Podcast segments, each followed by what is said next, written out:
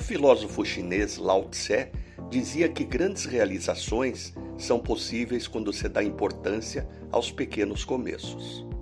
E todos nós já ouvimos dizer que uma grande caminhada começa com um primeiro passo. Esses dois pensamentos encerram a decisão de contratar uma previdência privada e garantir conforto financeiro no futuro.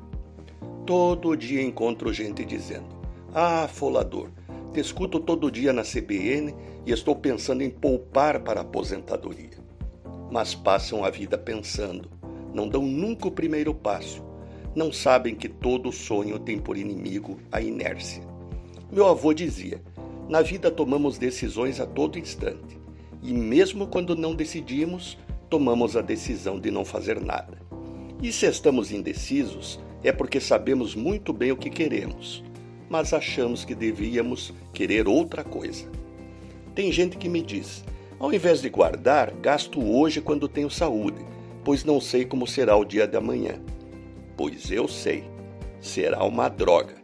Sem dinheiro, sem poder manter o padrão de vida que tinha antes e talvez sem saúde, pois sem recursos para preservá-la. Na verdade, essas pessoas que não estão nem aí para o futuro já tomaram a decisão de encurtar a vida, pelo menos a vida que tinham antes. A pandemia mostrou que quem não tem previdência privada depende da providência ou das esmolas do governo. Renato Folador para a CBN.